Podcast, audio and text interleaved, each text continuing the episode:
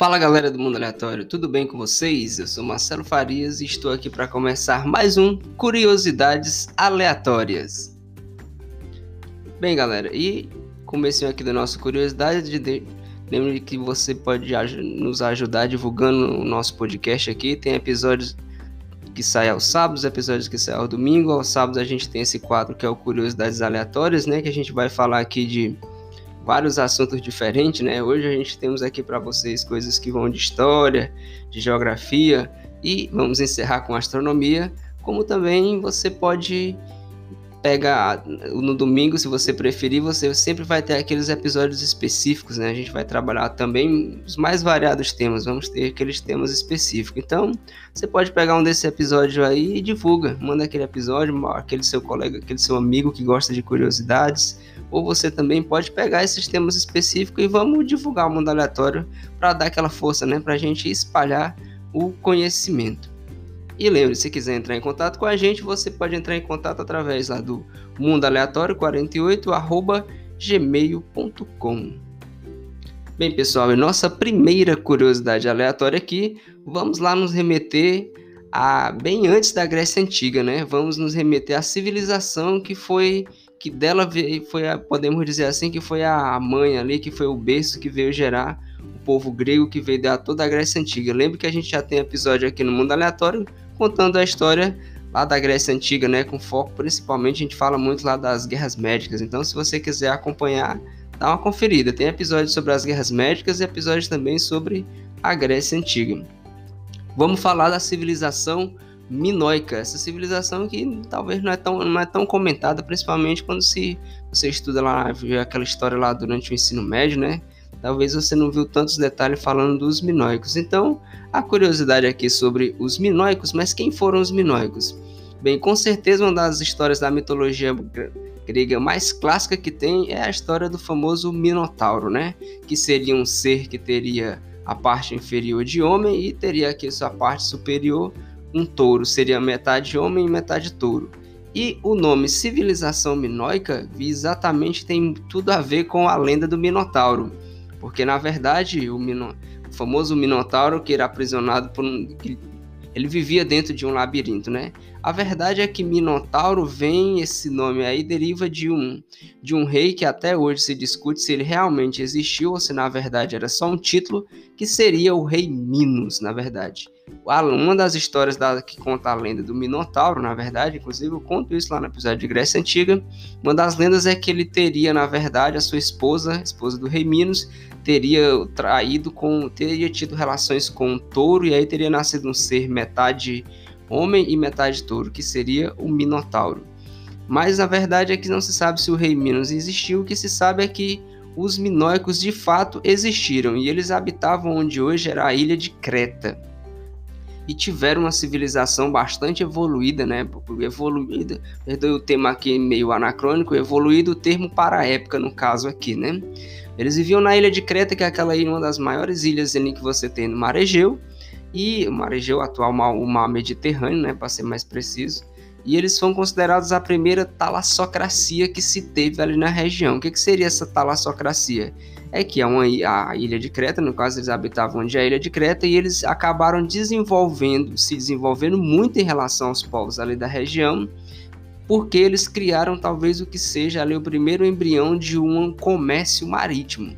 Como era numa ilha e você tinha muita madeira na ilha, eles construíram barcos e usaram muita técnica para construir uns barcos muito bacanas, na verdade. Ou seja, comparados aos outros barcos que eram construídos pelos outros povos, eles desenvolveram uma tecnologia que esses barcos conseguiam levar muito material, conseguiam transportar muitas mercadorias. E eles fizeram, tem relatos dos minoicos tendo comércio, inclusive com egípcio, né, e com muitas outras ilhas ali da região, daquela região do mar Mediterrâneo. Então, a civilização minoica, você deve estar assim, bem, que, que, qual a curiosidade então? Com certeza você já ouviu falar na lenda de Atlântida, né? A famosa cidade lá, né? Trabalho de quadrinhos, de filmes, né? que seria, que seria a cidade de Atlântida se você nunca ouviu falar? Seria, na verdade, olha, olha aí, uma civilização muito evoluída que vivia debaixo d'água, que vivia nos mares, no fundo do mar, na verdade. Uma civilização muito evoluída que vivia no fundo do mar. Hum, será que tem alguma coisa a ver com os minóicos?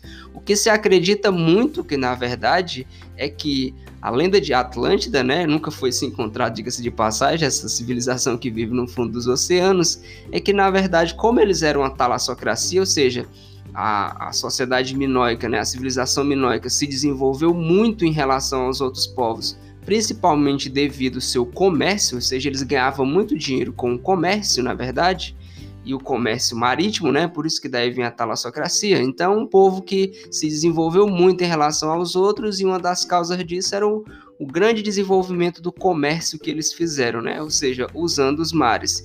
Você já consegue fazer esse paralelo aí? Então, na verdade, a lenda de Atlântida veio por devido aos minóicos, devido à civilização minóica, né?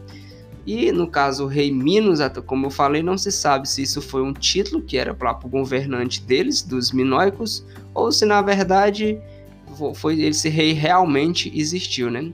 Os vestígios dessas cidades, vestígios arqueológicos, só foram encontrados no começo do século XX, na verdade, por Arthur Evans, né, um dos arqueólogos, ficou bastante famoso por encontrar isso. E você tem lá uma grande dificuldade de se estudar, porque você só tem se encontrou realmente muitas ruínas e aí se confirmou que realmente eles tinham, tinham uma sociedade, ou seja, tinha um desenvolvimento lá na sociedade minoica bem superior ao que existia na época em que eles viveram.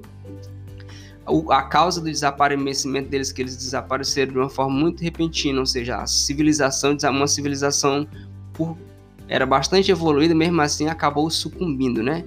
Acredita-se muito que foi por causa de uma explosão vulcânica que teve numa, numa outra ilha ali próxima, na ilha de Santorini, numa ilha ali próxima, um vulcão teria explodido e teria provocado muitas mudanças climáticas que teriam afetado toda a região, ou seja, causou vários tsunamis. Se você mora numa ilha, uma coisa que você não quer perto de você é um vulcão entrando em erupção e provocando muitos tsunamis. Então ele provocou muitos tsunamis e não foi um tsunami que passou Talvez passaram-se cerca de anos, né, tendo muita atividade geológica na região, e isso é um dos fatores que tal, provavelmente levaram a fazer com que a civilização minoica desaparecesse, né? Ou seja, ela foi ficando enfraquecida, enfraquecida, até descer um povozinho, que foram os no caso os aqueus, né, que são os micênicos, aí vieram a ser chamados de micênicos e acabaram ocupando a ilha de Creta e teve uma espécie de fusão entre a civilização minoica e a civilização e os micênicos, né, que vem a, vai ser conhecido lá, vai dar origem lá os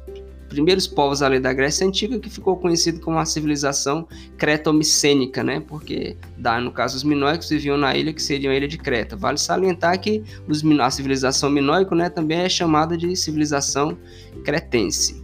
Ou seja, na verdade, a civilização cretense que a gente tem vestígio sabe que de fato existiu e realmente eles tinham uma, uma tecnologia que propiciou com que eles desenvolvessem um comércio marítimo e se destacassem na região, foi provavelmente o que deu origem à famosa lenda de Atlântida. Então, os Atlantes, na verdade, eram os minoicos, que são, você vai lembrar, porque são o povo que deu origem à famosa lenda do rei, a famosa lenda do Minotauro, né? Uma das lendas da mitologia gregas mais conhecidas, eu acredito. Então, essa é a nossa primeira curiosidade aleatória.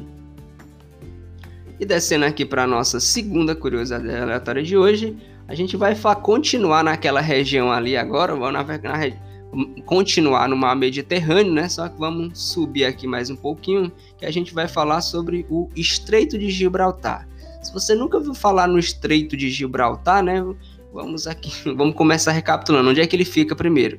Bem, para a gente poder entender bem direitinho aqui, né, vamos falar da, dos mares, né? Você tem uma divisão aí, o pessoal que estuda oceanografia, tiver algum especialista aí ouvindo aí o mundo aleatório, vai gostar dessa, dessa curiosidade aqui. Ou se você estuda geografia, né, ou áreas afins, você não estuda, você vai curtir a curiosidade também. Então, o, vamos lá. Você tem, a gente vai ter os grandes oceanos, você tem o Oceano Atlântico, o Oceano Pacífico, você tem o Índico, o Antártico e você tem o Oceano Ártico, né? Só que o que, seria o mar, né? Qual que é a grande diferença, na verdade, entre o mar e o oceano? Afinal, é a mesma coisa, né? Afinal, tudo são serão águas salgadas, né? A grande divisão que a gente faz, que diga-se de passagem, uma divisão, a gente observa a geografia e a partir da geografia você vai fazer uma divisão para que se possa propiciar melhor o estudo, né? Então, você, os oceanos, por definição, são aquelas grandes extensões de água em, na qual você não vai ter uma diferença clara, notória entre eles. E o mar, na verdade, aí os mares, né, melhor dizendo, porque a gente vai ter três tipos de mares, né? Você vai ter o mar aberto, você vai ter o mar fechado e você vai ter o mar estreito. O mar aberto, se você ah, aqui no Brasil, um exemplo bom é o Brasil. O Brasil ele só possui um tipo de mar, que é o mar aberto. O que, que seria esse mar aberto? O mar aberto é, para ficar bem fácil de você entender, é aquele é quando você dá direto no oceano. Ou seja, as, nós somos banhados apenas por um oceano, que é o Oceano Atlântico. Então, se você já foi a uma praia brasileira e olhou aquele mar lindo, na verdade você está vendo o Oceano Atlântico.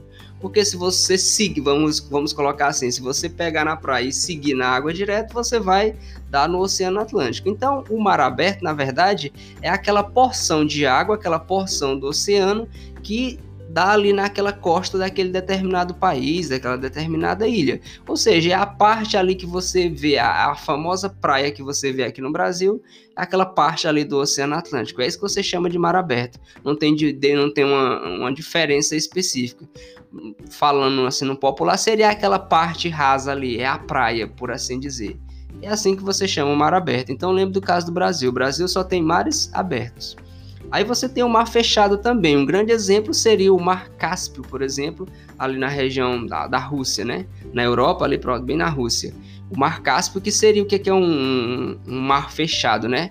É um mar que você está isolado ali. Você tem terra de todos os lados e você tem ele ali, aquele. Eu não vou usar o termo lago, né? Mas porque, não, por definição, para ser mar, é porque tem água salgada e não água doce, né? Por isso que eu não posso chamar de lago. Lago é com água doce. E o mar é, com água salgada. Então você vai ter ali. Então o Mar Cáspio, outro exemplo é o Mar Morto também, que são isolados. Você, ou seja, você tem ali o continente, aí você tem o mar dentro do continente. Você tem a água ali, você tem a água e você é cercado por terra. Totalmente diferente do mar aberto, né? Que é só a extensão do oceano. Então isso é que seria o mar fechado.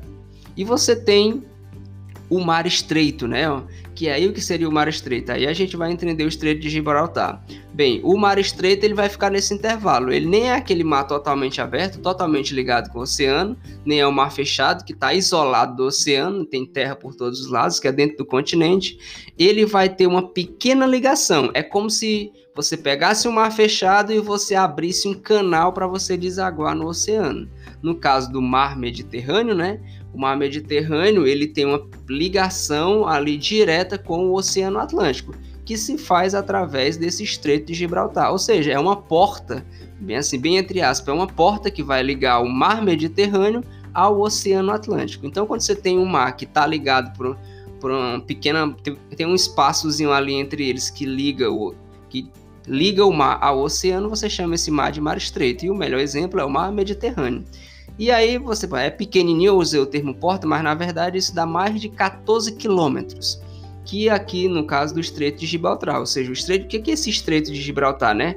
Que você deve estar se perguntando, e qual a curiosidade? É que o Estreito de Gibraltar ele já foi chamado de pilares de Hércules, né? Porque segundo a mitologia grega, você com certeza também já ouviu falar dos famosos 12 trabalhos de Hércules. E para que Hércules pudesse concluir um dos seus 12 trabalhos, ele estava, apressado, né? Colocando mesmo popular, ele estava apressado e precisava rapidamente concluir um de seus trabalhos. E aí ele tinha que passar naquela região que era ligada por duas montanhas. Essas duas montanhas, hoje a gente sabe que são as duas placas tectônicas, a placa a placa da Europa e a placa africana, né? E na verdade Hércules com seus ombros teria afastado essas 12, essas duas montanhas, né? Que aí deu origem, aí ligou o mar Mediterrâneo com o Oceano Atlântico esse espaçozinho ele abre uma brechazinha entre essas duas montanhas, que é uma brechazinha de mais de 14 quilômetros, né? Hoje tem uma importância enorme para o comércio marítimo mundial, né? Essa região que foi inclusive foi palco de guerra, né? Tem até uma outra história interessante aí que envolve inclusive disputa ali entre britânicos e a Espanha e França, né? Aquela região, porque se você controla ali o Estreito de Gibraltar, você controla todo o comércio marítimo. E por que, que é importante, né? Porque ele exatamente deságua ali no Oceano Atlântico, né? Então, é Para você ter uma ideia, mais de 85 mil navios por ano circulam ali pelo Estreito de Gibraltar. E se você ainda está perdido, o Estreito de Gibraltar ele fica entre uma porção da Espanha e uma porção do Marrocos, ou seja, ele separa ali dois continentes, o continente africano do continente europeu. Por isso agora você com certeza caiu a ficha e percebeu por que, é que ele é tão importante, né? Então, o Estreito de Gibraltar, né? Todas as informações aqui, mas o curioso é que o Estreito de Gibraltar na verdade, já foi chamado de no caso aqui, ele foi chamado de Colinas de Hércules, né? Teve esse nome também, ou os Pilares de Hércules, né? Devido a essa história que remete à mitologia grega. Mas uma área de bastante importante para o comércio marítimo mundial. E vamos aqui para a nossa terceira curiosidade aleatória, onde a gente iremos falar aqui no caso, né? Vamos agora descer para, nossas ciências exatas. Vamos falar aqui de física, né? Você com certeza na época do colégio já deve. Você com certeza estudou né, lá no ensino fundamental, até mesmo no ensino médio, os famosos estados da matéria, né? Que são sólido, que são líquido e que são gasoso, né? E as características dele, o estado sólido, né? Ele é caracterizado por você ter todas as moléculas pertinho, né? Por isso que você, por exemplo, você pega na sua mesa de estudo e ela tem uma consistência. Se você colocar o seu dedo na água, o seu dedo já vai conseguir entrar na água, né? Enquanto na mesa, sua mesa de estudo, ele não vai transpassar a mesa, né? Não vai passar pela mesa. Então, porque no estado líquido as moléculas já estão mais afastadinhas, então já é mais maleável. E o gás é aquele estado no qual as moléculas estão se afastando constantemente, né? Por isso você nem consegue ter, ter contato ou pegar, segurar gás na sua mão, né?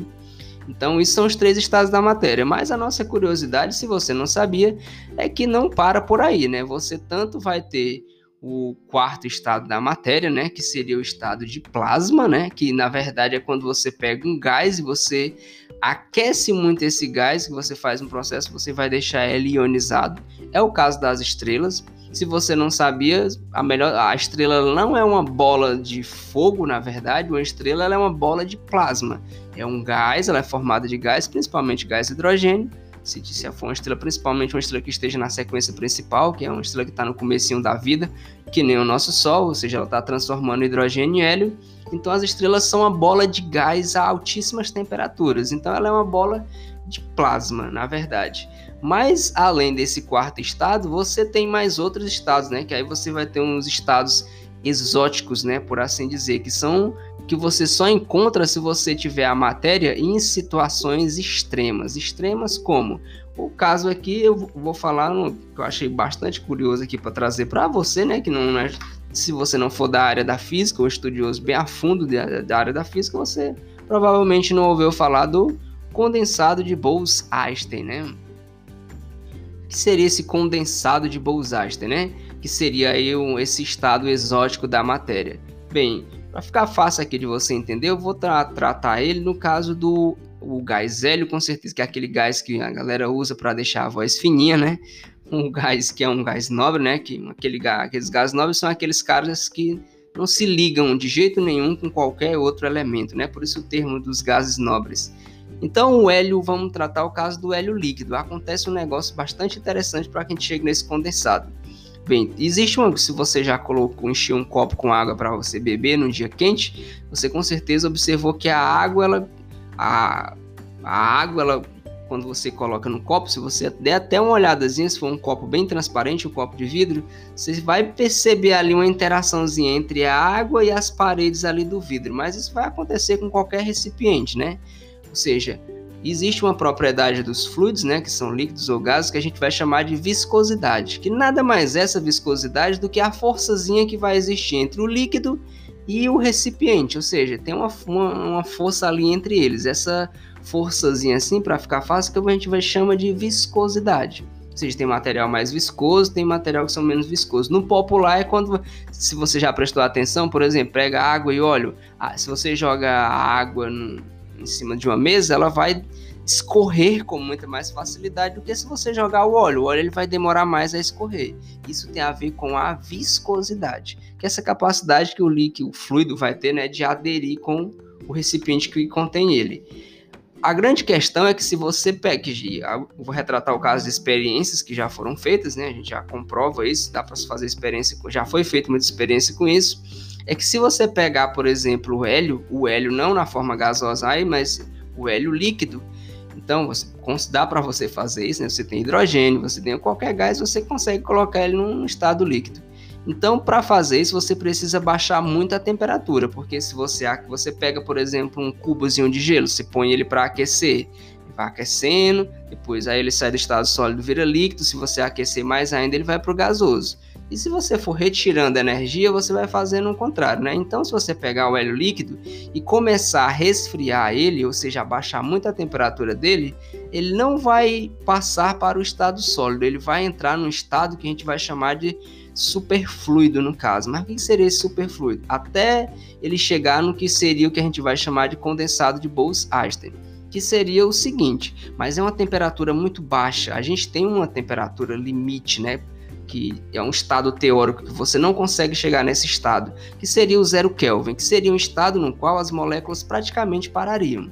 Então, se você chegar próximo de alguns bilionésimos de bilionésimo acima do zero Kelvin, ou seja, é menos de um, muito menos de um Kelvin, chega a ser coisa ali de picokelvins. Se você chegar nesse, muito próximo desse zero absoluto, o que, que seria esse zero absoluto? Seria um estado em que as moléculas realmente estariam praticamente paradas. Seria o que você chamaria de frio extremo.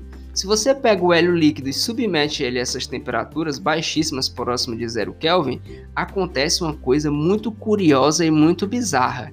Se você pegar o hélio líquido a essa temperatura e tentar colocar num copo lá, no, no seu copo de água, por exemplo, que você bebe, vai acontecer algo bizarro, porque você vai colocar o hélio líquido lá dentro, só que ele não vai ficar dentro do copo, ele vai começar a escalar as paredes do copo e ir jorrando para fora. É isso mesmo. Parece que ele vai contra a gravidade, que ele está agindo contra a gravidade. É como se, por exemplo, você começasse do nada a subir a parede da sua casa.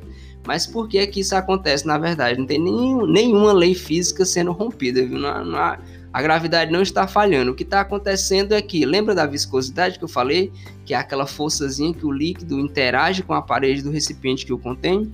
Ela vai para zero. Não, se você não tem viscosidade, aí como você não tem viscosidade, o líquido não vai ficar, ah, não vai, não vai mais ficar preso no copo. Por exemplo, se você pega água, por exemplo, para consumir, coloca num copo, se a viscosidade da água também fosse a zero também, você ia ver, você pegava aqui no copo e de repente você ia ver a água saindo de dentro do copo escorrendo, escoando ela para a sua mão se fosse, se fosse nessa situação que você tem um hélio líquido. Agora, claro, você precisa de uma situação extrema.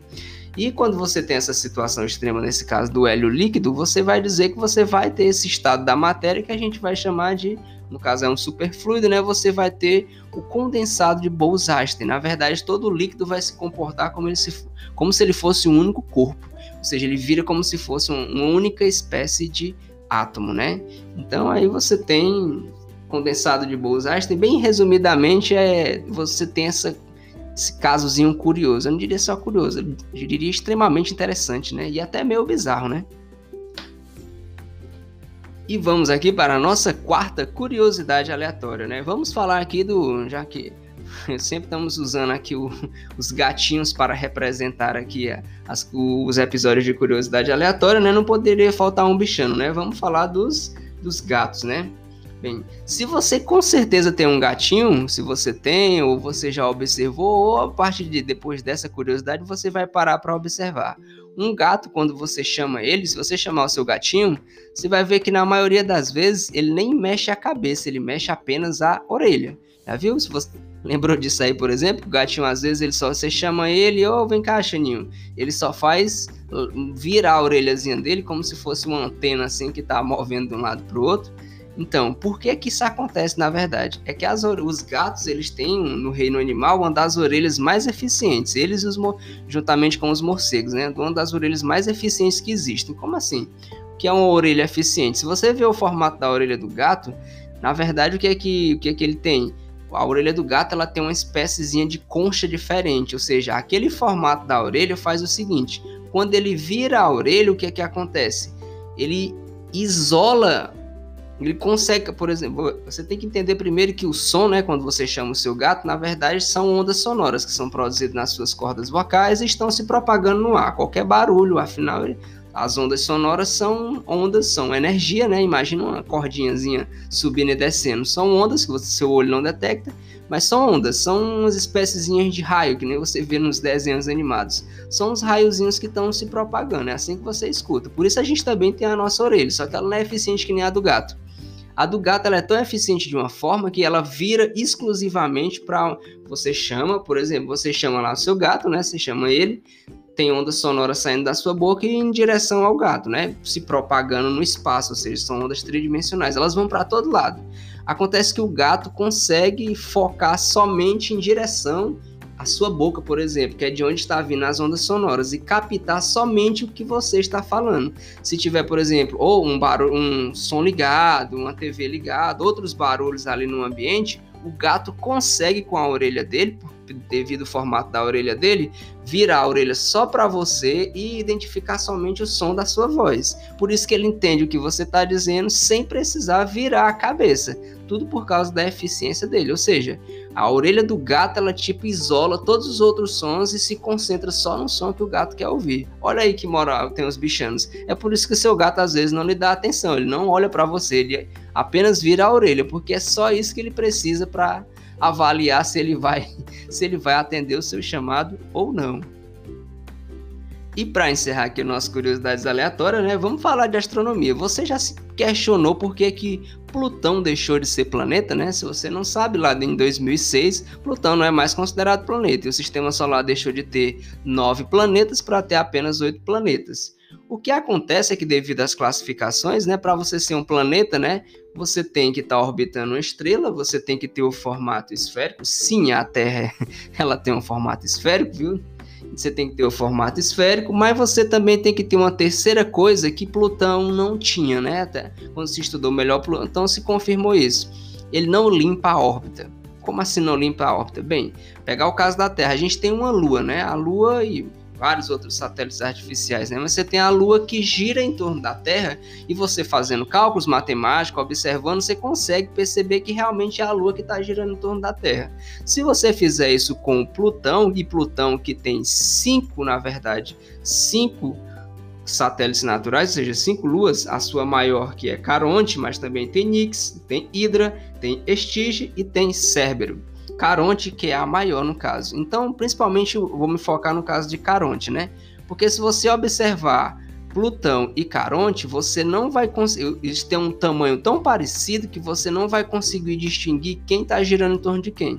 Não é que nem na Terra, que você sabe que é a Lua que gira em torno da Terra. Não é que nem em Marte, por exemplo, que tem dois satélites também, mas você que é Phobos e Deimos, mas você sabe que é eles que estão girando em torno de Marte. No caso de Plutão, não. Ou seja, ele, você não consegue distinguir com clareza quem está girando em torno de quem. E fora os outros satélites ali, aquele sistema de Plutão com os seus cinco satélites, eles formam quase que uma coisa que você não distingue quem, como se você não consegue distinguir quem é planeta e quem é o satélite natural. Foi isso que fez Plutão ser rebaixado e hoje ele não é considerado mais planeta, e sim planeta não, simplesmente porque, tecnicamente falando, ele não limpa a sua órbita. Esse é o termo mais técnico. No popular, para você entender, é porque o satélite natural dele tem quase o mesmo tamanho dele e você não sabe, afinal, quem é o satélite natural e quem que é o planeta. Por isso, Plutão não é mais planeta. Então, até a próxima, até no caso, o próximo episódio que sairá amanhã, no domingo, né? Um abraço a todos, meus queridos. Espero que vocês tenham gostado aqui do Curiosidades Aleatórias. Mais uma vez, se você curtiu aqui, lembrou de alguém, hum, alguém que vai achar interessante uma dessas curiosidades ou todas as curiosidades, então manda para essa pessoa, né? Para você divulgar o mundo aleatório. Um abraço a todos, meus queridos, e até a próxima.